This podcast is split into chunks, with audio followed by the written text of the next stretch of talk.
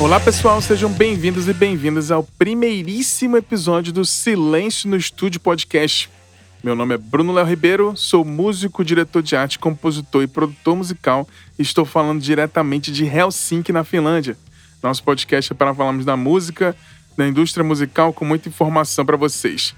Para conhecer um pouco mais do nosso trabalho, nos acompanhe no silencionostudio.com.br e nas nossas redes sociais no Instagram e no Twitter, arroba Silêncio Podcast. Nossa ideia aqui com esse podcast, que está apenas começando, é para falarmos um pouco sobre a indústria da música, produção musical e vamos testando aí durante essa jornada e outros formatos para a gente evoluir, inclusive aprender mais sobre esse formato de podcast para a gente evoluir e fazer episódios mais bacanas para vocês, que são aí produtores musicais, músicos e principalmente os ouvintes e amantes da música. E para começar aqui comigo nesse primeiro episódio piloto, quero apresentar para vocês um grande amigo meu, que é baterista, compositor, redator publicitário, fala diretamente de Maringá. O nome dele é Bruno Lopes. Meu xará. Bom dia, Brunão. Fala aí, galera. Buenos dias. Estamos aí para mais esse projeto sensacional na companhia de vocês. Ah, legal, legal demais. É muito bom de ter você aqui.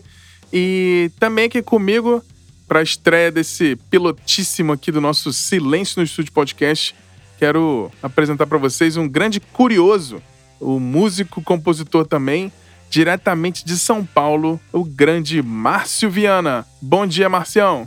Bom dia a todos. É, pois é, eu sou um grande curioso, né? É, eu comecei a tocar já há alguns anos como baixista, depois passei para guitarra e tal. E uma coisa que sempre me deixou muito curioso, assim, é, é entrar em estúdio, né? Tanto para ensaiar quanto para gravar eu achei muito interessante aquele negócio, aquele monte de botãozinho para mexer. Aquilo me fascina, cara. E aí eu fui tentando sempre aprender alguma coisa, né? E, e é isso que eu, que eu tenho feito com vocês, inclusive, né? Tentar aprender o máximo que eu puder nessa área de produção musical, fuçar em programa, fuçar em equipamento. Eu acho isso fantástico, assim, me, me fascina. Tanto, tanto o, o, o som que eu posso tirar, quanto a imagem daquilo. Aquela, eu adoro tirar fotos de, de estúdios, cara. Eu acho fantástico aquele, esse mundo. Da, da mesma forma como eu tenho, assim, um, um fascínio por instrumentos musicais, eu tenho por equipamentos. Né? Não sei nada, mas, mas quem sabe, quem é que sabe, né? Não, tá certo. Fica a dica aí, tem no Instagram uma hashtag chama Show Off Your Studio. Aí. Que tem umas fotos de home studio muito bacanas do, da, da revista Music Tech que tem a conta deles lá, você pode seguir. Tem umas fotos de uns home studios, principalmente estúdio caseiro, igual o meu aqui, que a galera capricha, né? Hoje em dia tem um estúdio com, igual você falou, com cheio de botãozinho, é. lá com aquela mesa SSL com 32, 64 canais, ninguém tem mais dinheiro para ou comprar aquilo é. ou, né, pagar a hora do estúdio para fechar um mês, para ficar gravando um disco ali. Você pega, tirando as grandíssimas bandas, é. muito raro, né? Hoje em dia muita gente está indo para home studio ou produzindo suas próprias coisas e ou indo em estúdios menores com equipamentos mais assim mais pequenos, mas não com perda de qualidade, né? Porque eu acho que o grande é. diferencial que eu acho que vale a pena de falar bastante aqui nesse no silêncio no estúdio, no podcast e tudo mais, é que a tecnologia agora facilitou para todo mundo, né? É. Agora todo mundo tem é acessível você fazer suas coisas, né? Estúdio grande a gente chega pensando que botãozinho a gente aperta para acender aquela luzinha, né? É. é até melhor um equipamento mais compacto que você não fica tentado a, a fazer a, a a, sei lá, achar que tá na Disneylândia, né? É, exatamente. Quanto é menos opção, é. melhor, né? É melhor, porque Ex quando tem muita, muita opção pra você fazer, você acaba fazendo demais e, e aí não fica bom. É, árvore de Natal, né? Você fica é. querendo colocar a melhor bolinha ali e de repente não é isso que a música pede, né? Ah, pois é. Isso aí também se transfere pro mundo digital com a galera que é os plugins, viciado em plugin. Sai comprando um monte, baixa um monte de plugin de graça, vai testando tudo e bota um monte de coisa ao mesmo tempo. E também é, é, é o, vamos dizer, o equivalente digital do, do estúdio grande, né? É. Ah, galera, antes, antes de mais nada, eu preciso é, fazer um alerta a vocês, que assim, o nome do, do, do, podcast é Silêncio no Estúdio, mas eu não sou muito. Eu, eu, eu, eu saio do foco muito fácil, né? Então, não. É, se eu sair do roteiro, vocês me avisem, porque eu, eu sou muito poético, assim, com, com essa coisa de estúdio. e aí acabo, acabo viajando. Não, mas assim que é bom. Se a gente ficar muito técnico, só ficar na pauta certinha, o podcast nem fica tão interessante assim. Verdade. A gente tem uma pauta para seguir, mas é o bate-papo mais interessante aqui pra gente.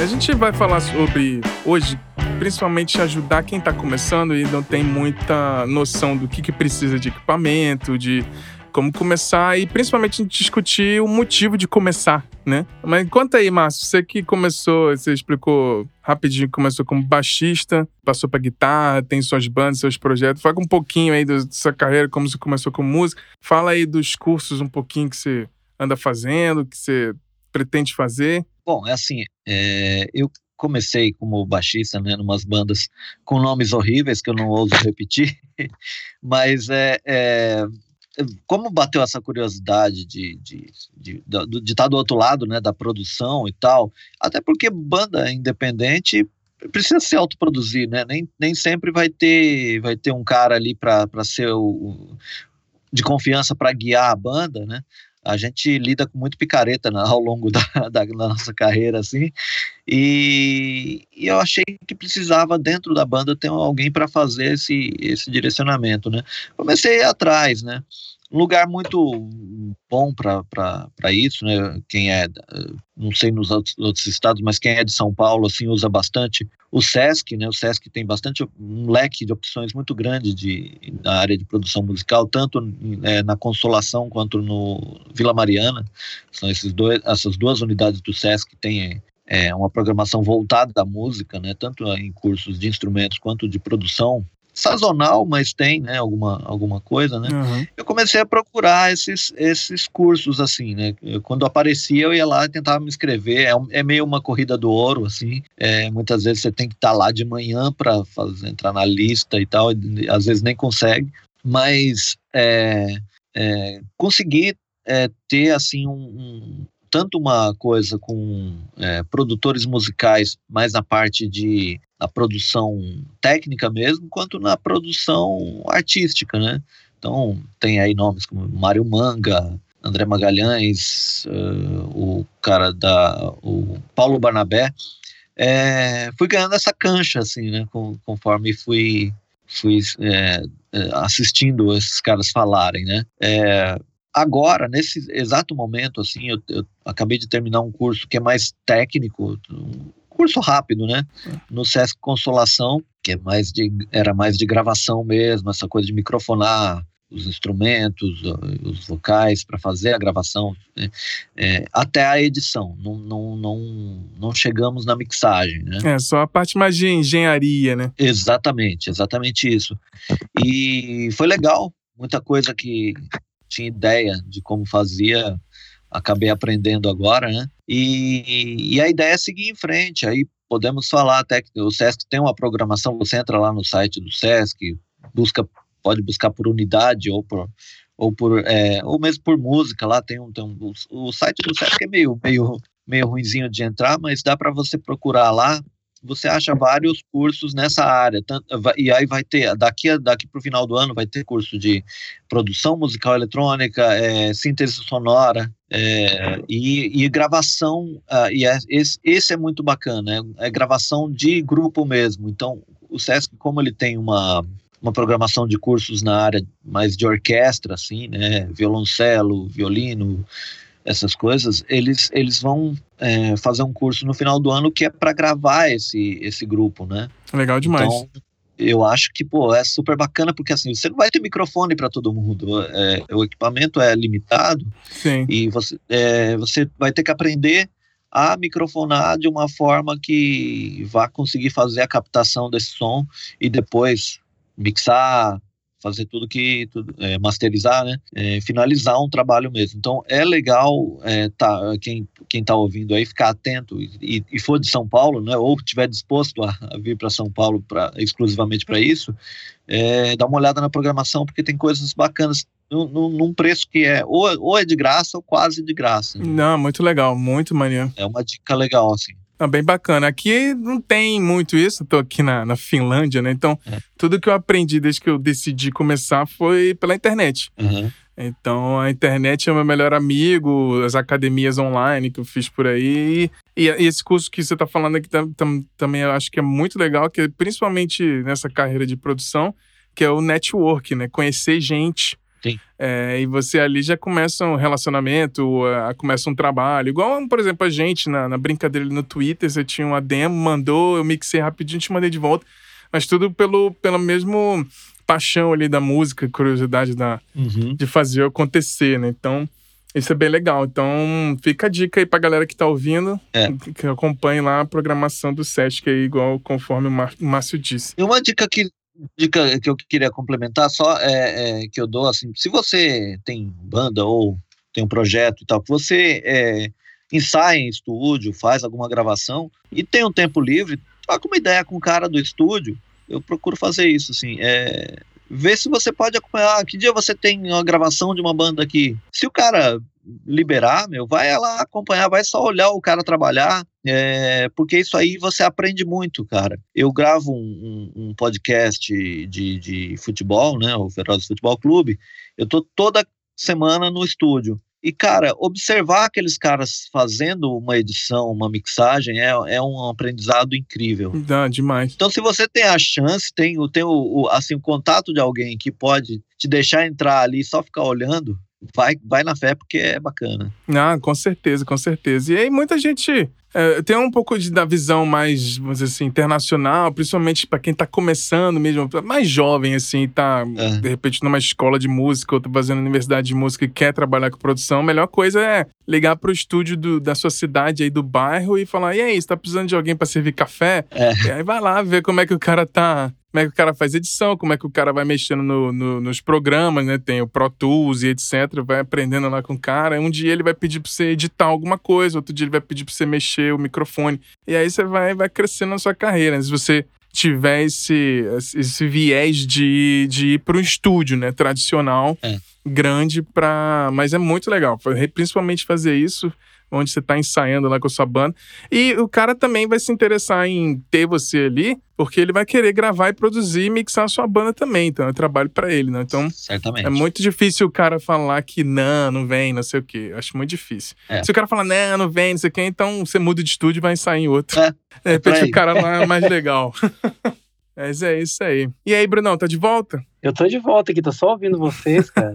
Como é que tá o som aí? Melhorou? Tá, tá, tá ótimo. Ah, tranquilo. Então eu vou falar aqui então um pouco a minha jornada. Então eu comecei bem moleque, assim. Meu irmão, ele é 11 anos mais velho que eu. Então fui, eu cresci com o meu irmão escutando, tendo banda. Meu irmão tocou numa banda bem conhecida em Brasília, chamava Capacete do Céu.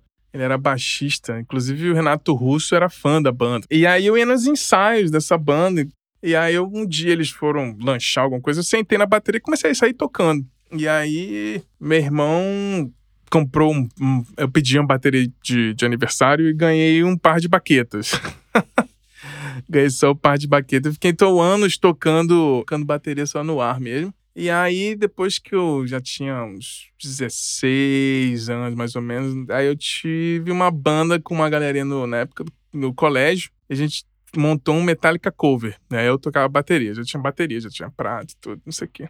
E aí nisso, uns amigos estavam precisando de vocalista pra outra banda cover, aí eu comecei a cantar com essa galera. E aí eu sempre. Em Brasília tem é, um movimento muito forte de banda cover, porque as bandas agora estão começando aí, mas ali nos anos 90, começo dos anos 2000, as bandas não iam pra lá, de jeito nenhum. Então a molecada do rock, tirando Raimundos, né, que cresceu lá, ou Little Quail, ou alguma coisa assim, Rumbora as bandas locais, mas não tinha nada internacional ou de coisa mais peso, assim. Mais pesado na época, era bem mais metaleiro. E aí a gente tinha esses festivaizinhos pequenos para 300 pessoas. Inclusive no Sesc, em Brasília, É. tinha lá o Teatro Garagem, aí tinha uns showzinhos covers. E aí eu tinha várias bandas covers. Tive banda cover de Stratovarius, que é até uma banda daqui da Finlândia, e Metallica, e tinha uma galera amigo meu que era, tocava no Pantera, e então eu cresci mais nessa, com a cultura de tocar, né? É, ensaiar e tocar, ensaiar e tocar. E nunca tive muito esse negócio de, de gravação, entrar no estúdio pra gravar, assim. Foi até minha primeira banda autoral, que aí eu já cantava, tocava guitarra e fazia as músicas junto com, com a galera, lá pelo 2004, mais ou menos. E isso foi, foram, tipo, quase 10 anos tocando em banda cover. E aí fui ter uma banda autoral, cantando em português, já bem mais, mais pra frente. Inclusive, essa minha banda abrimos pro Lobão lá em Brasília. é fato curioso, ver o Lobão passando som foi uma das experiências mais horripilantes da minha vida. Nossa. O cara é chato. passando som. O cara tinha que passar som uma hora, ele ficou três horas passando som. Nossa. O show atrasou tudo e não sei o que. Ficou reclamando é. lá. Não, e, e, o curioso é que assim, o, a formação da banda dele, não sei se já nessa época, mas é bem compacta, né? É. Era, é, era a banda cara, dele era um trio nessa época. É, pois é, pra, pra, ter que passar duas horas de som é porque. É, porque o, o é, esse lugar que tocaram a concha acústica lá em Brasília, o, a acústica é horrorosa do lugar. Parece tocando num banhe, um banheiro enorme, então não tem muito o que fazer. É. E ele tentou fazer milagre lá. Mas aí, aí a gente resolveu gravar. E foi minha primeira experiência realmente indo entrar no estúdio para gravar, assim, eu não me toquei muito na época, eu, eu tava mais no, no sentimento de, de performance, gravar. Como eu era vocalista da banda e tocava guitarra, então eu fiquei muito mais na concentração de enquanto a batera e o baixo estavam gravando, o outro guitarrista, eu não acompanhei, porque a gente, é, dentro da banda, fez essa reunião de tipo, cada um se concentrar no seu, ensaiar o seu para chegar e tocar. Então a gente fez um overdub mesmo, né? O clássico overdub de cada um gravar é, um instrumento de cada vez. Até comentei no Twitter que a gente ia começar a gravar podcast, pedi pra galera mandar umas perguntas e o, um dos meus seguidores lá, o Charles, ele perguntou se, se a banda realmente grava os instrumentos separados, se isso é sério. Ele pediu pra não rir da cara dele. É.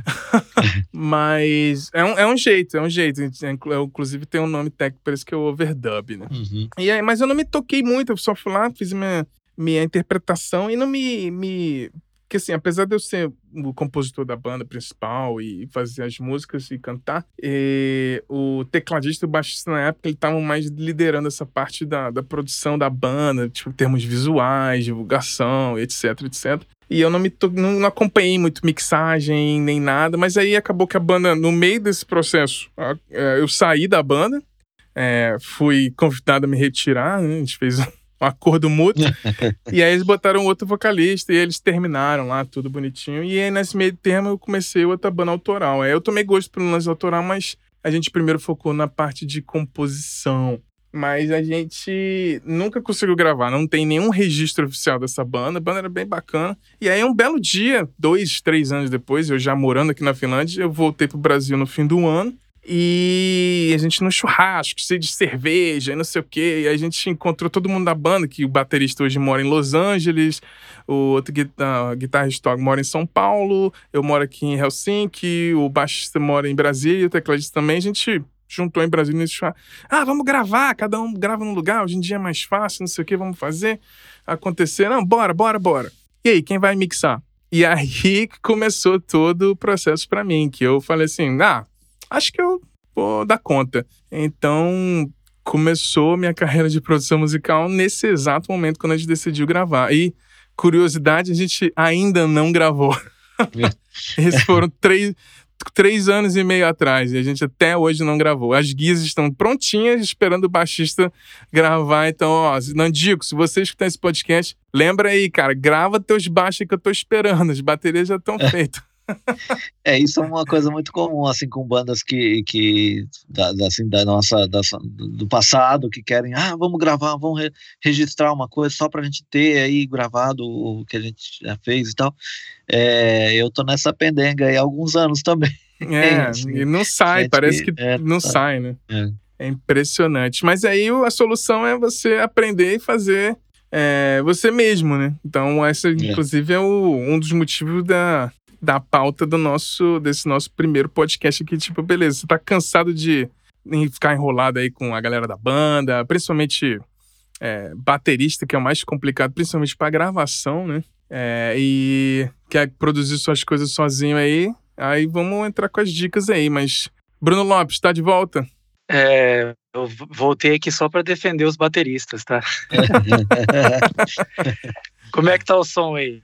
O som tá bom, o som tá bom. Parece que tá bom. Ah, vocês falaram isso da outra vez, né? Vamos ver se agora vai. Agora é, eu tô o... no celular aqui. É, o lance é não cortar o áudio. Não cortar o áudio tá, tá lindo. mas eu tô agora no, no outro dispositivo aqui. Vê aí, vocês vão falando como é que tá. Tá, tá, beleza. beleza. Ah, agora já contei um pouquinho da minha jornada, o Márcio também. Complementa e fala aí o. Conta um pouquinho da sua jornada aí como compositor, como é que você começou. Você estava falando que aí deu problema aqui técnico. É. Vamos deixar Pô, esse making off tô... aí, mas conta um pouquinho da sua jornada aí para você chegar até hoje. Então, Xará, eu vou ser o, o primeiro ouvinte do podcast, que eu queria é, saber como é que foi a jornada do Márcio, que eu não ouvi. Então vai ter que, escutar depois. Vai ter que ouvir na edição. já, não, já... Quer, não quer dizer que você vai entender o que, é. qual foi a minha jornada, mas você vai ouvir o, o meu relato. então, mas é, é, engraçado como que as pessoas vão chegando nisso, né? Que é, no meu caso eu sempre tive as minhas músicas negligenciadas por mim mesmo, né? Uhum. É, a gente ia deixando, né? A galera não, não quer tocar, não, vamos fazer cover e tal. E aí quando eu vi, eu tava com 30 músicas ali, o que, que eu faço com isso? E aí eu descobri, depois de muitos anos tocando bateria, já até gravando algumas coisas em estúdio, é, conheci o Bruno e aí, e aí, realizei o primeiro sonho de ter uma quatro canções produzidas aí, né? É um prazer. E foi, e foi, foi muito legal, porque o Bruno também é baterista, né? Eu sou originalmente baterista, mas eu tenho aquele aquele flete ali com o Serginho do Roupa Nova, de querer tocar bateria e cantar. Uhum. e fazer aquelas coisas, tá? Então eu fui me descobrindo, né? Eu sei o básico do básico do violão, mas aí nesse processo eu descobri que a gente tem que ter ideias boas, né? Linhas melódicas interessantes para as músicas e depois a gente deixa que o produtor consiga extrair o máximo aí disso. Então é foi uma das coisas que me motivou né, depois de muito tempo é, tocando bateria em banda, mas sempre escrevendo músicas e de fato gravando que é autoral muito pouco. É, isso me, me inspirou a querer realmente ter as próprias músicas e fazer com que as pessoas conheçam, né? Bacana, bacana demais. Foi um prazerzaço, cara. É, te produzir, eu vi esse, esse buraco, você sempre lá no, no Twitter, principalmente, mostrava suas músicas do SoundCloud, e eu falei, cara, esse, esse cara tem potencial, e a gente foi se conhecendo num modo muito engraçado, né, porque a gente primeiro se descobriu como Xará, né, e depois a gente descobriu que o nosso aniversário é no mesmo dia. É isso que eu ia falar. e, e aí depois a gente descobriu que nós dois éramos fãs de Dream Theater. Exatamente. E gostava de, de hard rock farofa. e aí foi, né, eu vi, cara, eu fui ouvir suas músicas e falei, cara, tem potencial aí, esse cara tem potencial pra ser meu amigo. Hoje a gente é amigo família pra caralho, a gente tem, depois desse, desse, desse primeiro EP com quatro músicas, a gente resolveu é, expandir essa parceria e montou o, o Amor em Si, né? Música personalidade que a gente tá na luta aí. Pois é, cara. Você vê que uma coisa, uma coisa vai puxando a outra mesmo, né? A gente às vezes tem ideias que, que a gente tem sozinho e você não faz ideia que uma outra pessoa que nasceu no mesmo dia que você é. pode te ajudar a alcançar outras coisas. Né? Pois é, Mas eu é... que é importantíssimo, principalmente com as dicas do Márcio, você ir lá conhecer gente, porque a gente às vezes está numas bolhas e você não acaba não conhecendo. Provavelmente no, no mundo polarizado que a gente está vivendo aí de, de rede social, vai para um estúdio, um Sesc, um workshop da vida real com gente de verdade Esquece, ali tá todo mundo pelo mesmo ideal de fazer música, todo mundo querendo aprender. Então vai lá conhecer gente nova, pessoas da vida real, esquece política, eleição, etc. Vai conhecer gente lá que às vezes você não tá nem. que tá fora da sua bolha. E... Mas, mas é isso mesmo, Bruno, porque é o lance que eu ia falar do, do Márcio, que eu achei sensacional esse, essas coisas que o Sesc está proporcionando aí. E o que eu acho importante para a galera que está produzindo é realmente ter bandas, ter pessoas que tenham material para que a, todo mundo ali cresça né, e desenvolva. Né? Pô, o cara quer produzir alguma coisa de alguém e o cara que está compondo quer ter um resultado daquilo que ele está criando, né? Pois é, exatamente. E é, é, botar a mão na massa. O, o, legal desses cursos agora é que assim, não é um cara num, num slide assim, te mostrando num, num, auditório, o cara fazendo uma produção, ele tá, ele tá fazendo você é, microfonar a bateria lá, microfonar bumbo, caixa, surdo e, e, e pratos, né, principalmente, que é o mais é. difícil. É o mais difícil. E, e, fazer você entender o que você está fazendo, cara. É. Depois você vai lá na mesa e vai lá é, equalizando, né? Então, Sim, já captar é, bem, né?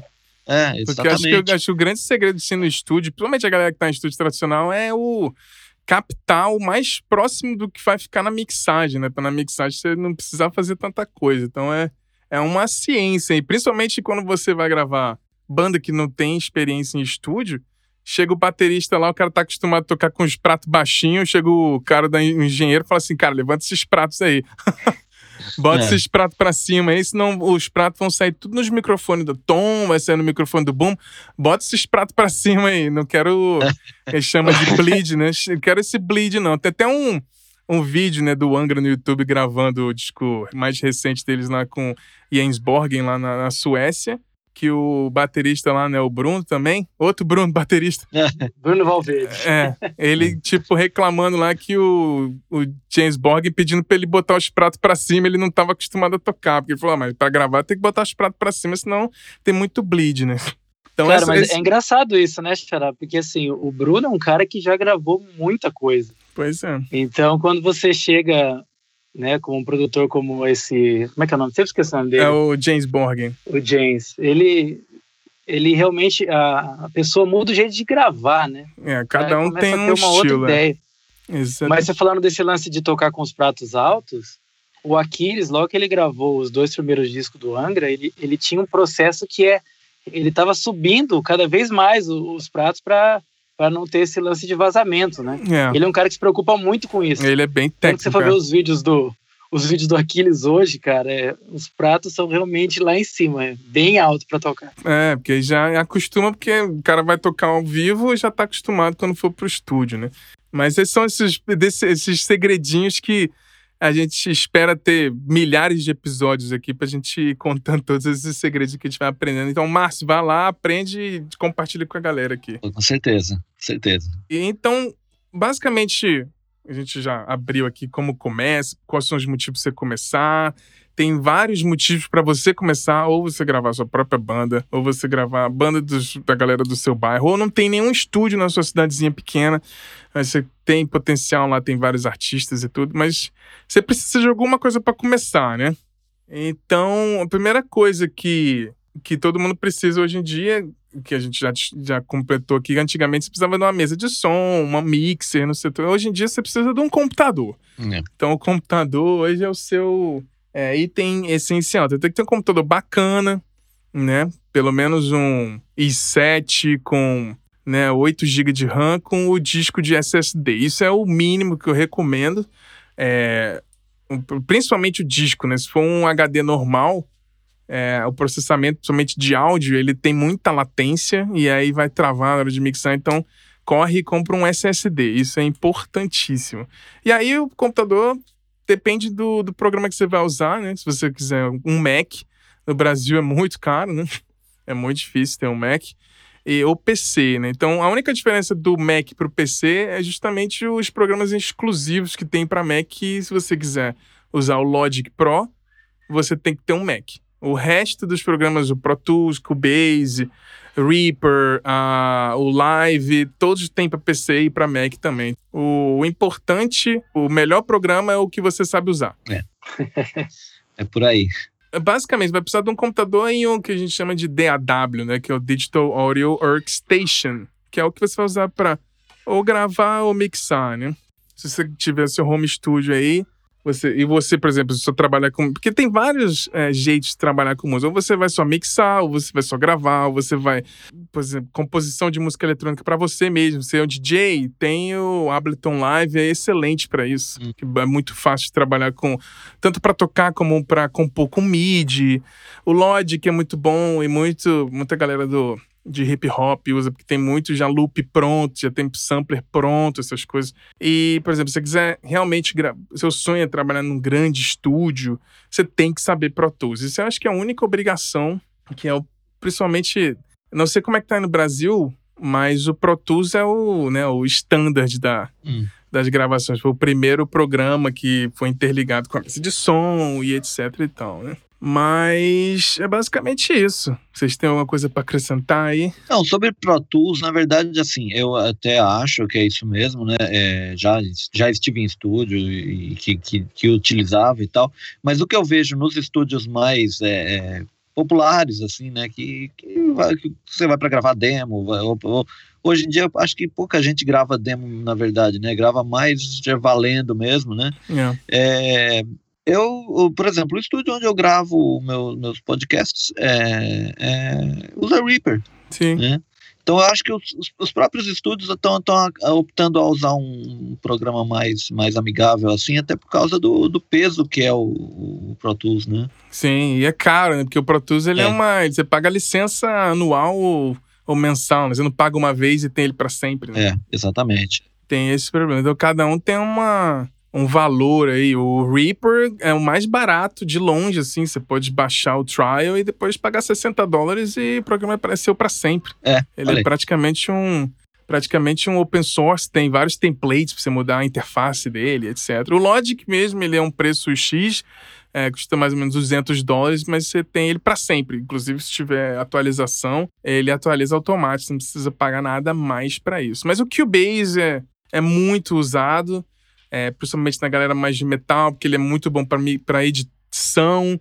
É, o Fruit Loops ele tem uma versão para iPad que ajuda muito essa galera da nova geração criando trap. Hum. Você tem essa galera aí, né? Mais, mais galera nova. E tem até o GarageBand de celular que resolve também, dependendo do que você está querendo fazer. Né? É, eu conheço um, um, um cara chamado é, André, André L.R. Mendes, né? Que é o cara da, da banda Maria Bacana. Sim fez um, um, relativo sucesso no Brasil, lá de Salvador, ele grava os discos solo dele só no iPad.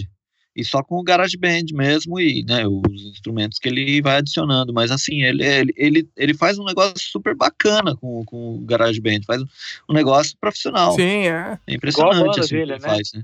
É. A gente faz um negócio igual a banda dele. É, exatamente. É, é bem, bem, bem próximo mesmo do, do, que ele faz com banda. Ah, pois é, porque o GarageBand tem suas limitações ali, mas o básico de qualquer mixagem, produção que é equalização, compressão, reverb, delay, tem. É. Então dá pra fazer tudo. Não tem. É. Não tem. E tem um. Eu esqueci o nome dele, agora me fugiu. Que ele faz música, inclusive, pro Kendrick Lamar, que é um moleque de 19 anos. É. E ele faz tudo usando aquele, aquela pecinha, o iRig, né? Que você consegue plugar a guitarra direto no iPhone. Uhum. E ele grava tudo no GarageBand. Inclusive a voz, ele pega aqueles pop filter, né? Uhum. E bota na frente do microfone e ele canta no, no GarageBand e equaliza e faz tudo lá. Usando só o GarageBand do telefone. É. É isso que eu acho que é. O, hoje em dia é isso. Você quer começar, não tem muita desculpa. Você tem programas de graça aí. E o importante mesmo é o, a ideia, né? E é isso aí. Mas para você quiser é, aumentar um pouquinho, tem que. Inclusive, vou falar agora, já pedir pro Bruno falar aí. E vamos falar sobre interface de áudio. E ele é um mais recente, né? Recebeu aí uma indicação que eu dei para ele. É, conta aí, Bruno, o que, que você recebeu de interface aí? Como é que é? Você tá feliz? Como é que é? Cara, então, o Bruno, né? Ele é o, o guru aqui, pelo menos para mim. que ele vai tá me ajudando demais assim né nesse processo de melhorar a qualidade das gravações tal e eu sempre gravei eu é celular mesmo é, gravador de voz gravava violão gravava voz depois jogava no Premiere não era nem no no programa de áudio jogava no Premiere depois eu descobri o Adobe Audition Sim. que que faz um pouco disso daí mas ainda não era uh, o que eu esperava de resultado. Depois eu comecei a usar o GarageBand, mas aí o Bruno me mandou, me deu a dica do, da interface de áudio, que é Behringer, né? Isso. E aí, cara, realmente resolveu os problemas, que você consegue se ouvir melhor, você consegue controlar o, o microfone. Tanto eu vou fazer uns testes hoje aqui com umas músicas minhas que o Bruno vai, vai gravar futuramente. E é, cara, é um salto assim incrível. Eu fiquei assim de cara. Até eu tinha comprado um violão novo agora. E o resultado, assim, é um salto, repara, é, comparando com as coisas que eu gravava da, da outra maneira, né? Eu acho que todo mundo que está começando tem que ter aí essa, deixa eu achar o nome da mesa aqui. É o CM. É... O CM22. O CM22. Isso.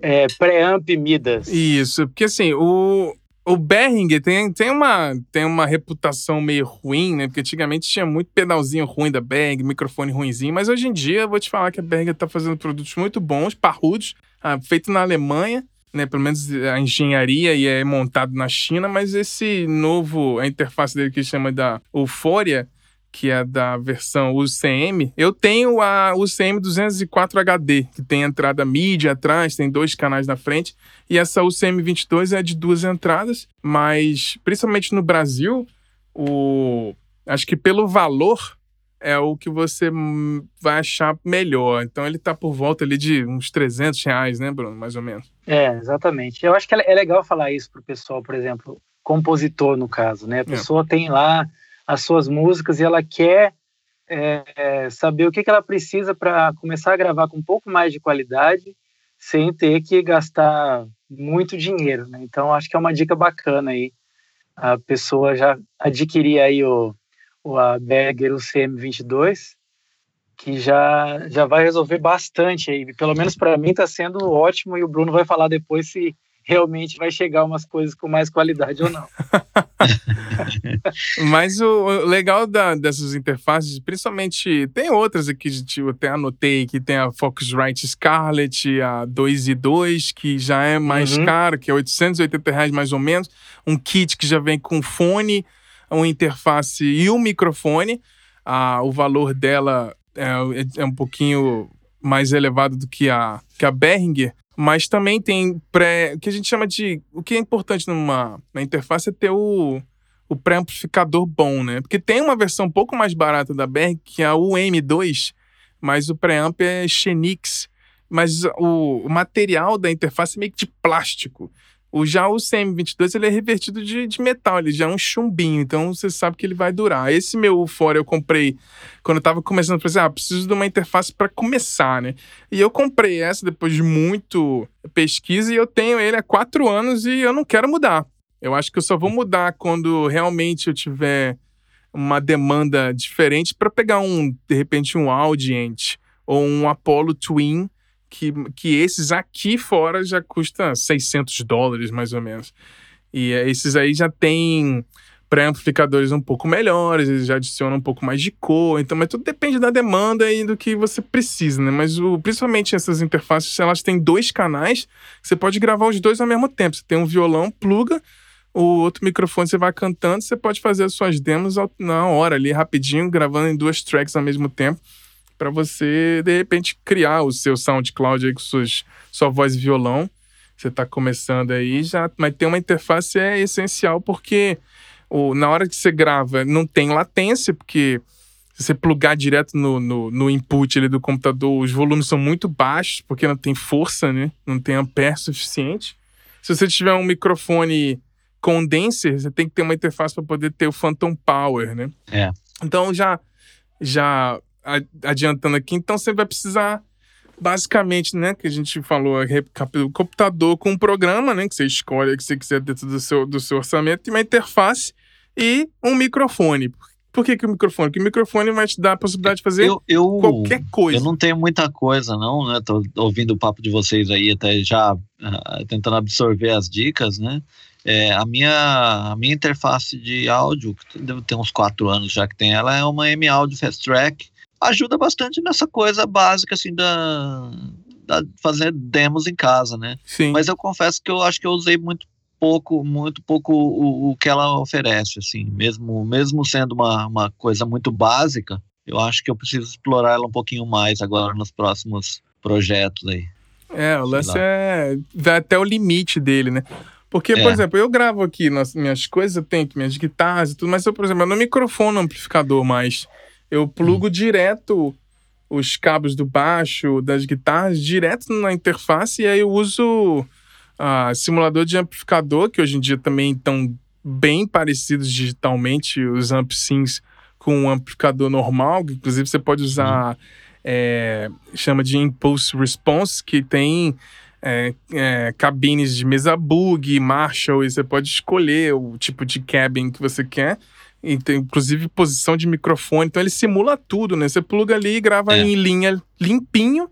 E aí você não tem, você tem a, essa versatilidade de você ir testando, né? Você já deixa a música tocando, você vai trocando o timbre da guitarra ali na hora e você vê o que combina, né? Quando você vai gravar em estúdio, é, talvez o, um amplificador, aquele mesa bug, um Marshall, um Pivey, ali com uma sala, com microfone, um SM57, etc., gravando ali na hora, o engenheiro de som vai fazer é, a mixagem antes de você mixar. Então ele vai achar o tom perfeito ali na hora de captar, porque quando chegar na mixagem você não precisa nem pensar, né? É. Mas dá muito mais trabalho. Essa coisa de estúdio, né? Que assim, meu, home studio, não adianta, você não vai ter grana para fazer uma, um, uma parede adequada, um teto adequado para você criar a ambiência lá. Você vai ter que usar o, o, simulador mesmo, que ele vai te deixar próximo do, do, do que você quer mesmo, né?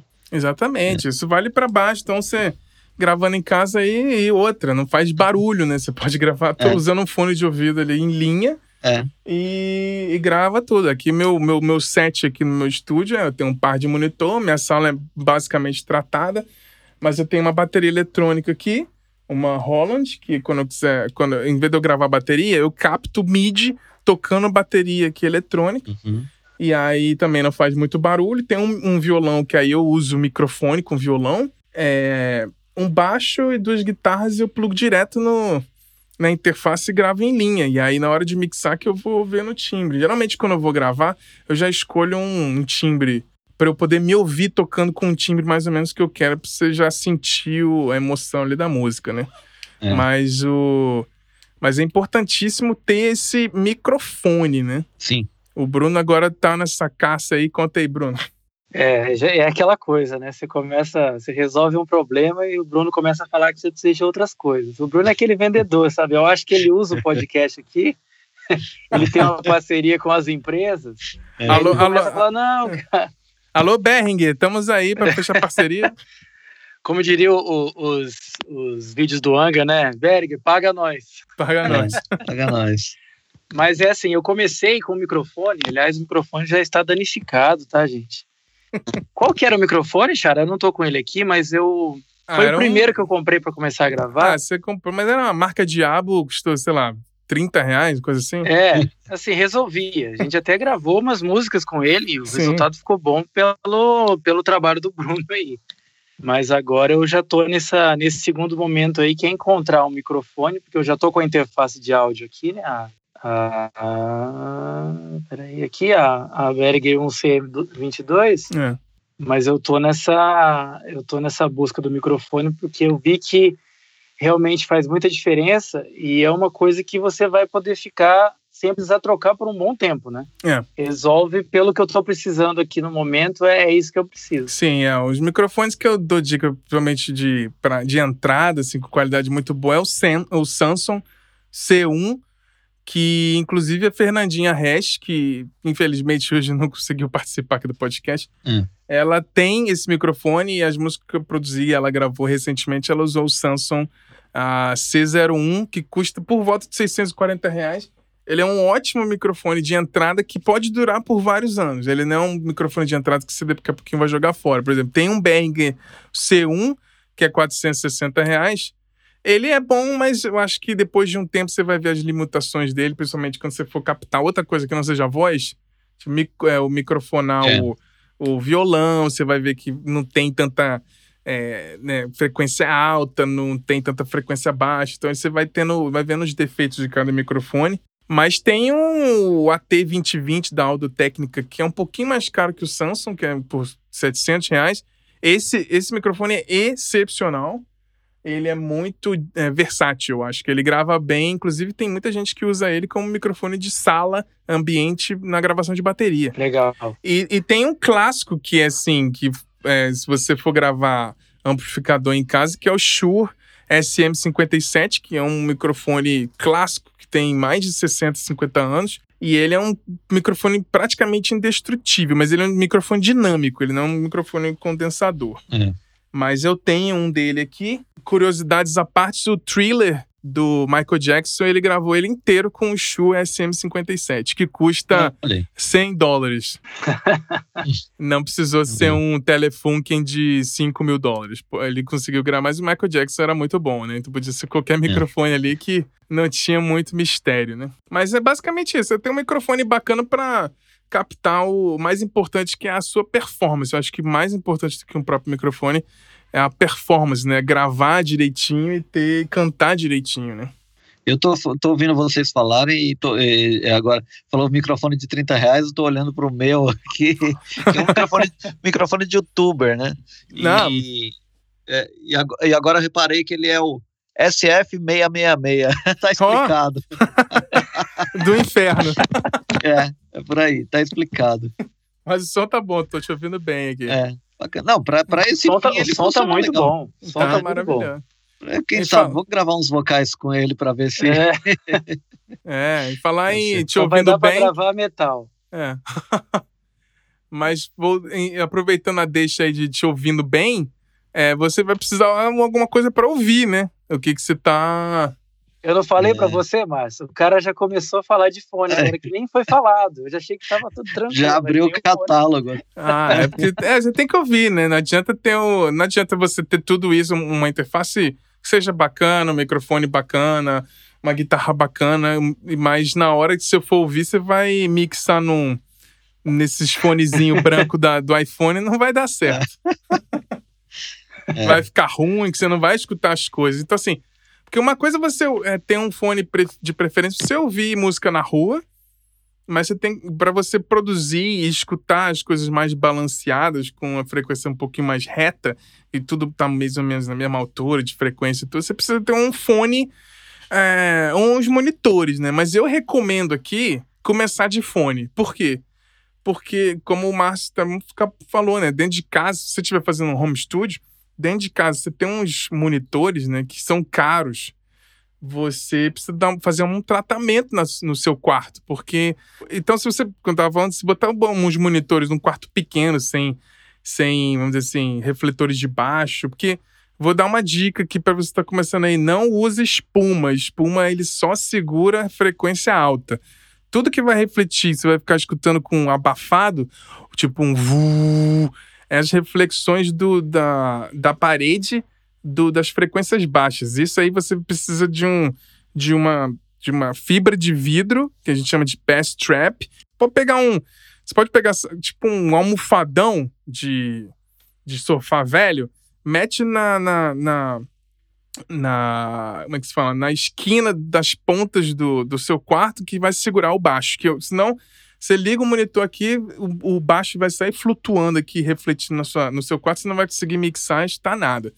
Então eu comecei com fone até ter meus monitores. Hoje eu escuto os monitores mais para fazer um polimento nas minhas mixagens e depois eu faço conferência.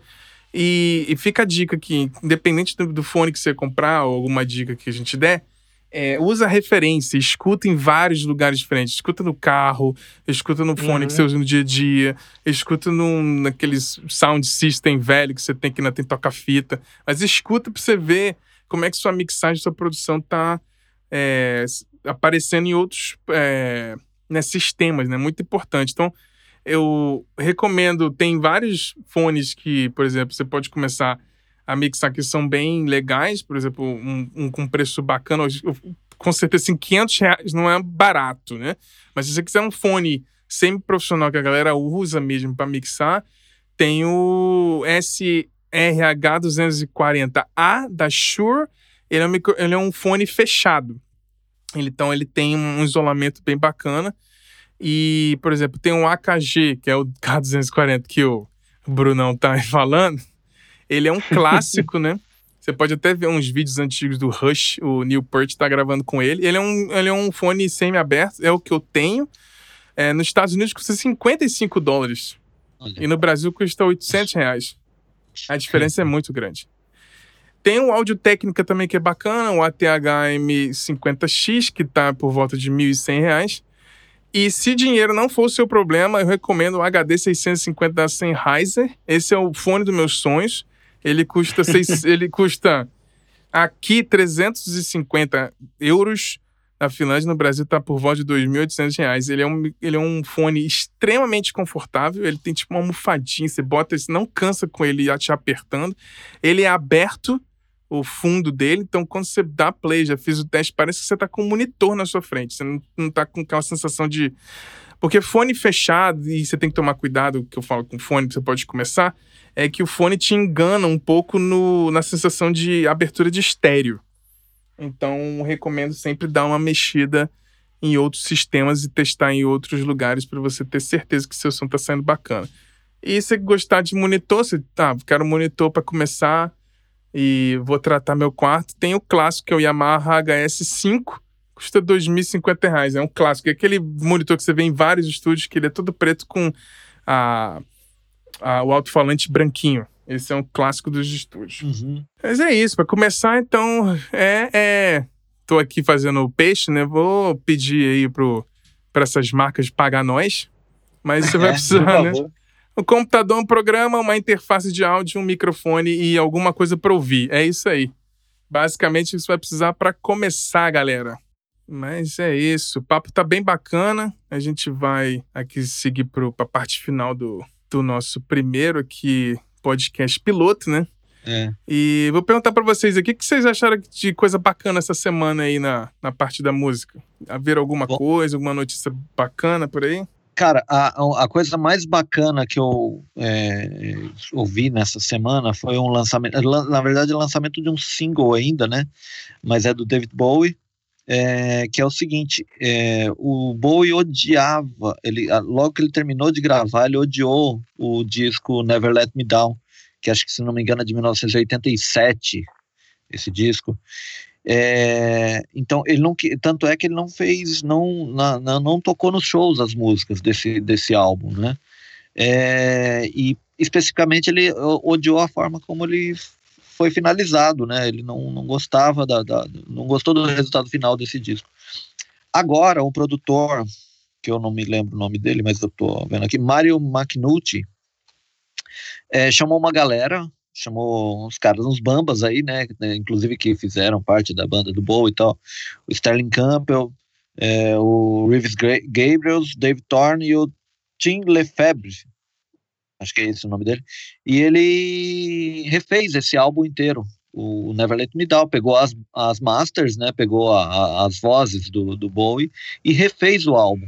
E essa semana saiu um single do, da, é, da canção Zeros, e assim, meu, foi uma transformação assim, que ele fez no álbum, assim, é, é, é muito mais agradável. Eu, eu, não sei se o Bowie gost, passaria a gostar do álbum ou não, se tivesse aí, mas assim, eu acho que foi uma evolução. Assim, é, vale a pena dar uma olhada, assim, dar, dar um, já está no streaming, né? Primeiro, esse primeiro single. É, e tem uma, tem uma uma análise aqui comparativa aqui do, da, do, da revista Blitz do, de Portugal, tem as duas, cara, e é, é, é nítido, assim, a mudança que, que foi feita de uma, de uma versão para outra. Assim. Não, é bem legal, que aí fica bem claro o trabalho do produtor ali, né, que a gente tá falando é. sobre produção, você vê a diferença aqui que é o apaixonado produtor conseguiu fazer ali, né.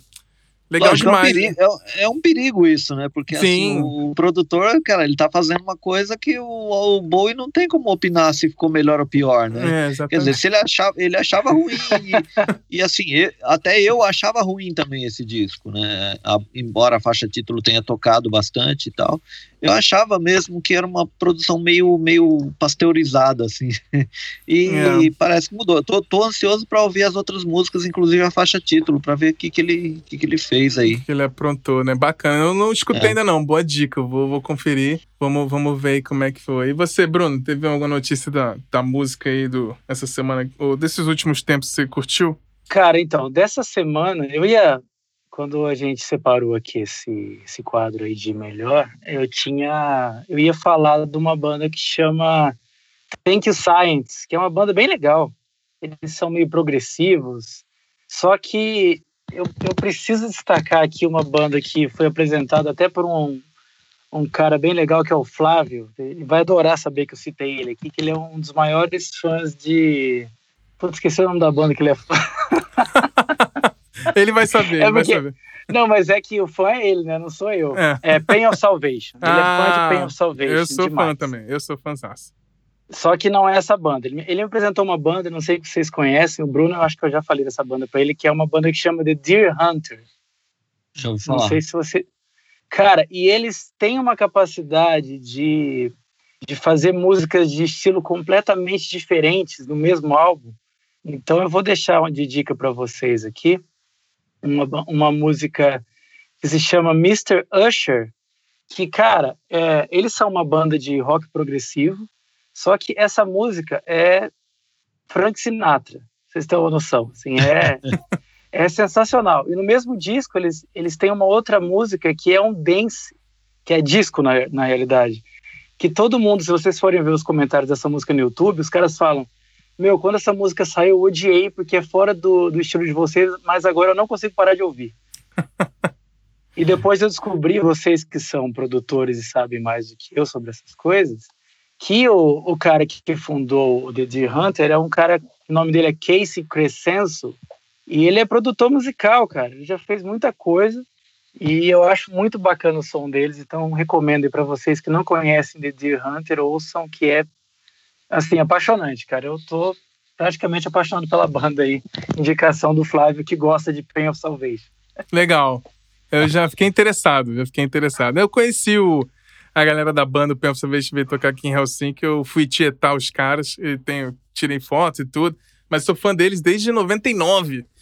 Na época que eu era bem nessa onda do metal progressivo, gostava de Dream Theater, e apareceu o Pen of Salvation. Nossa, os caras da Suécia, não sei o quê. Então, eles estão aqui pertinho. Bacana, valeu a dica, vou, vou escutar. Eu não achei muita notícia muito boa, né? Vou, vou pular aqui por uma dica de produção. Já que você, já que você falou aí de, de banda nova, vamos fazer como se fosse um flow, né? O, o Márcio disse, deu uma dica aí falando sobre uma produção nova que vai sair com uma notícia bacana. E o Bruno deu uma dica de banda nova aí. Eu vou falar sobre uma produção que, eu, quando nós testamos a primeira vez, eu falei assim: que, que, peraí, tem uma parada diferente aqui. Porque eu tava, na verdade, pesquisando sobre o Manny Marroquim que é um dos uhum. mixes aí que eu. Que é um dos caras que trabalha com John Mayer, Linkin Park, Rihanna, Bruno Mars. Ele é tipo o cara top tier, né? É o cara do A-list ali. É os caras que ganham muito dinheiro pra mixar uma música. E ele mixou, tava vendo a ficha que ele mixou esse tal desse Charlie Puth. Que eu nunca tinha ouvido falar, pra ser bem sincero. E é. ele faz uma coisa meio funkeada, pop americano, que é um moleque novo e tudo. E aí eu vi que ele tinha essa, lançado essa música chamada Attention. E aí ele tem um vídeo, eu acho que é da Vice, que é mostrando o Charlie Puth no home studio da casa dele, com uma interfacezinha, um tecladinho MIDI, um microfone. Ele fez a música inteira sozinho em casa. Então eu quero destacar aqui que ele fez uma produção incrível, maravilhosa dessa música chamada Attention, o Charlie Puth. É produzido por ele mesmo e o Manny Marroquin junto com outros engenheiros de mixagem, eles fizeram a mixagem e depois a masterização. Esse é, fica a minha dica aí do Charlie Puth, que é um. Tem, essa música tem uma linha de baixo que você fala assim: caraca, que baixão, timbrão. E quando você assiste o vídeo do Charlie Puth gravando, ele é todo gravado com MIDI. O baixo é programado. Ô, Xará. ah. É legal você lembrar o pessoal aí que tudo que a gente está falando aqui vai estar tá os links aí embaixo, né? Essas coisas todas que os podcasters fazem aí quando postam. Sim, exatamente. Vou botar aí todos esses videozinhos, o, as dicas aí do, dos cursos que o Márcio está falando. É, algumas Verdade. dessas interfaces aí que a gente citou aqui, vou botar uns links para alguma loja que eu achei um pouco mais barato, mas a gente vai botar tudo na descrição que vai estar tá no, no post lá do blog, do silencionostudio.com.br. Muito legal, cara. Muito legal mesmo. Mas... Eu só queria, só queria acrescentar uma coisa que, na verdade, assim, é, é a gente é, é, tá fazendo o, o podcast e, e, vai no fluxo, né? Na verdade, o que eu tinha preparado para falar para vocês era outra coisa, mas apareceu o Bowie e acho que ele ganhou a prioridade, né? Mas, mas eu só queria falar rapidinho que pode falar, pode eu ouvi essa semana, a gente conversou até na, na, na, na pré-pauta, né? Sobre uma cantora que chama Maria Beraldo, ela lançou um disco chamado Cavala, e foi Sim. a coisa que mais me impressionou recentemente, que é um, é um, um trabalho é, produzido pelo Top Brandileone e mixado pelo Ricardo Mosca, que é um bamba, assim, da, da mixagem, é, dá cursos e tudo. E, assim, essa música que eu tinha falado dela é, é só vocal e, e, sintetizadores, né? E, e, ela, uma clarineta ali de leve, que é ela mesma que toca. É maravilhoso. Mas, assim, é, me impressionou, assim, o trabalho que ele fez, é, tanto no tratamento da voz quanto do, dos instrumentos, assim, do, do, dos sons, né, na verdade, né, dos sintetizadores, é, me impressionou bastante. Então, é, é, fica mais essa dica aqui, um, um bônus aí para vocês. Ah, maravilha. Não, quando você mandou na proposta, eu escutei, eu fiquei impressionado como que ela eu tinha a impressão de que ela era uma tradicional MPB, que eu não estou acompanhando muito a é. música tradicional de, vamos dizer, o MPB moderno brasileiro, e eu fiquei impressionado com a coragem da é. produção, que é um eu achei uso, ousado. É, ousado, mas assim, bonito, porque é muito difícil você ter uma, uma mixagem é, balanceada somente com sintetizador e voz. A voz dela tá com uma performance incrível, é, gravada ali no talo e com compressão na medida, assim, minha, minha opinião de ouvinte aqui, é, uhum. produção, mas eu achei lindo, porque é muito diferente do tradicional do, do do, vamos dizer assim, da música popular brasileira, né? Uma coisa, um, tra um trabalho ousado que você enxerga que tem influências daquela coisa tradicional brasileira, mas esse, essa modernizada com sintetizador 100% ali foi, foi impressionante. Eu adorei. Campeão, verdade. Achei muito, muito, muito bom. Ótima mas, dica aí do, do Márcio. Ótima dica. E é, mas acho que é mais ou menos isso, galera. Pro primeiro piloto, a gente já falou bastante que gravamos mais ou menos uma hora. E vamos manter aí. Vamos espalhar vamos, aí pros amigos. Vamos espalhar pra galera. O blog lá, vou tentar continuar escrevendo. Tô, tô pra, assim que sair esse, esse, esse podcast, logo em sequência vou lançar o primeiro vídeo do Silêncio no Estúdio, que é eu desconstruindo. É, desconstruindo a produção que, de uma música que eu e o Bruno a gente produziu lá no Amor em Si, que chama Milagre. Aí eu vou fazendo passo a passo todas as instrumentações e todas as decisões criativas que, eu, que a gente tomou na produção dessa música. Então fique ligado aí se você gostou do podcast. Ah, assina lá, vou deixar o link do nosso canal do YouTube. Tá bem começando, mas aí quando sair o vídeo você vai é, saber imediatamente quando saiu. Mas vou deixar uns dois, três dias depois do podcast lançar esse, esse vídeo. Mas é isso então, galera. Valeu demais o papo, foi muito legal. É, pro primeiro piloto aí. Espero tá, conseguir captar aqui. Eu demorei mais tempo para aprender como é que faz para gravar no Logic o Skype. É. Não, e outra tem... coisa também, ó, Bruno, que a gente pode falar é que assim, é, você que está ouvindo aí, se você é, montou o seu estúdio de outra maneira, você tem alguma coisa a acrescentar disso, é legal se mandar para a gente também, para a gente ver como que as pessoas vão se virando aí também, né, nesse, nesse processo de, de começar a fazer as coisas em casa e tal. Sim, exatamente. Verdade. Conta aí como é que o, algum é, compartilha os gatos que você fez aí para produzir é, sua própria coisa. Eu já fiz um monte, né? O Bruno mesmo aí com o microfonezinho de 30 reais, ele comprou um USB que dá energia pro microfone e gravou com isso aí. Cara, realmente, o Bruno foi, foi bem isso, cara. A gente podia falar disso no próximo aí, para as pessoas saberem também que dá para começar com menos do que você imagina. Menos do que você imagina. Você pagou 30 reais no microfone e foi o quê? O, aquele adaptador USB foi mais uns 20 reais? Não, exatamente isso, cara. Ainda veio. Depois foi o pedestal e o pop-up pop filter lá. Pois é, e com 80 reais você, consegue já. Que é uma coisa que a gente não falou também, né? Que a pessoa também pode comprar um pedestal e, e esse e o pop filter aí para para impedir aí que a voz vá direto no é microfone. É importantíssimo ter aquela. Dá para fazer, você pega um arame, eu já tô explicando um gato aqui. Você pega um arame, faz um círculo e pega uma meia calça. Aí você consegue fazer, já resolve. A gente tem que, a gente tem que fazer um só com isso, Bruno. É só um com as dicas. só falando de, ó, enquanto você não compra, dá para se virar? Dá. Dá, dá, é. dá. Mas o, o, mais importante que a gente quer falar, que a gente falou um monte de coisa, acho que o que fica aqui de lição é que o, a ideia e a produção, vamos dizer assim, a ideia e a composição é o que mais importa. Então, só para o, o, meu, minha última dica, já, eu, eu, tô, é, eu, preciso ganhar do Sesc, mas o Sesc não vai fazer isso, né? já que vocês falaram de, tanto de equipamento patrocinar, o Sesc não vai me patrocinar, mas assim, ó, Sesc uma outra, nós. uma outra, é, o Sesc paga nós. Uma outra, uma outra, um outro curso que está iniciando agora é construção de microfones. E, eu acho, acho que é importante dizer no Sesc Consolação e tal, essa semana, é, entrem no site, procurem, porque eles ensinam a fazer um microfonezinho básico Olha que aí. de repente dá para ajudar Cara, aí. que legal. É. Maneiríssimo. Nossa, eu queria É, aprender cara, isso aí. Cara, É. sensacional. É, Não, eu já é tentei comprar circuito pra fazer pedal de guitarra, mas, cara, muito trabalho, tem que comprar solda especial, não sei o quê, mas é legal, legal demais aprender isso aí. É. Mas, ô Márcio, você pode ser o nosso correspondente, cara. Quando o nosso podcast evoluir e virar um YouTube, você pode É. ser o nosso correspondente que vai realmente no- nos locais dos cursos e mostra o pessoal que vai lá e quem está aprendendo. E aí Boa. começa a crescer essa, esse interesse das pessoas por produção musical. É isso aí. Pois é, hoje em dia aí com o Spotify, mete lá, acabou, cara. Não tem mais. Não tem mais caô. Você ah, tem É. uma ideia aqui, cara, joga lá. Se o povo escutar, escutou. Se não escutar, não escutou. O lance é produzir, vai fazer. Porque antigamente, a grande diferença que eu vejo é que hoje em dia qualquer um consegue gravar. Mas antigamente, para você gravar, você tinha que ensaiar, ensaiar, ensaiar, conseguir tocar em show, chamar um A&R, aí o cara, tipo, um olheiro, é, ver você tocando, e aí, se ele gostasse da sua banda, aí você ia gravar uma demo no estúdio e aí tentar assinar com uma gravadora, aí você conseguia, né, fazer um disco. E aí, geralmente, as coisas que Exatamente. lançavam, todo mundo ouvia, porque era lançada pouca coisa.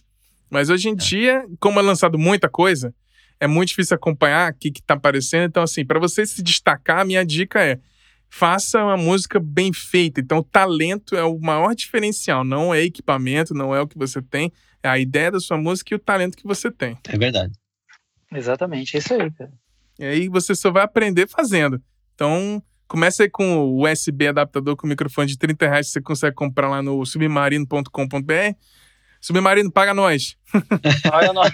E compra o microfonezinho lá que vem da China, mas já dá pra começar a brincar, gravando o violão e a voz com o USBzinho, grava com GarageBand, tem no, no PC tem de graça, tem é, que chama o Audacity, também é uma, inter- uma- um programa de áudio que dá pra editar, botar reverb, não sei o quê, então dá pra se virar.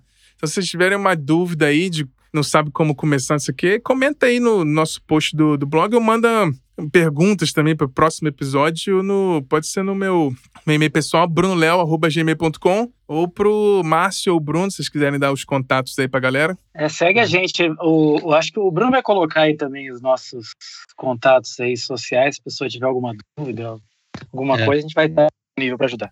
Pois é, a Bacana, gente, bacana. e a gente tá sempre lá no Twitter, o meu é arroba Bruno Léo Ribeiro. Tem o Márcio Eu não sei, Márcio, você tá mudando de arroba o tempo todo. Qual é a sua arroba nova Não, agora? só- é, agora é quase, quase Márcio. É facinho de, de decorar É agora. mais fácil, quase, quase, Márcio. Márcio. E o Bruno tá com um arroba de, difícil lá. Como é que é a tua arroba nova lá no Twitter? Nossa, cara, eu nem sei. É um, é um arroba com um monte de underline. Depois a gente, vocês vão ver aí. A gente coloca.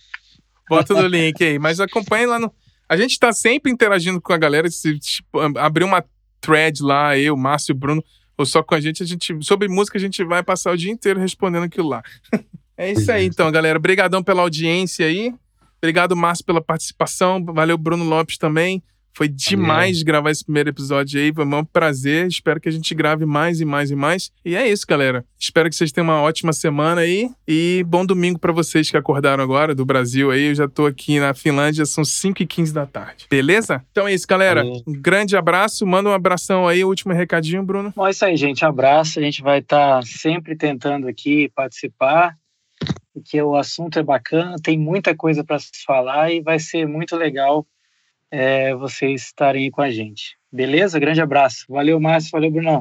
Márcio, último recadinho. Pô, valeu, um abraço para todos vocês aí, boa semana, bom mês para vocês aí e, e fiquem ligados aí nos nossos canais, vamos, vamos que vamos. É isso aí, então, galera. Um grande abraço, beijão e até a próxima.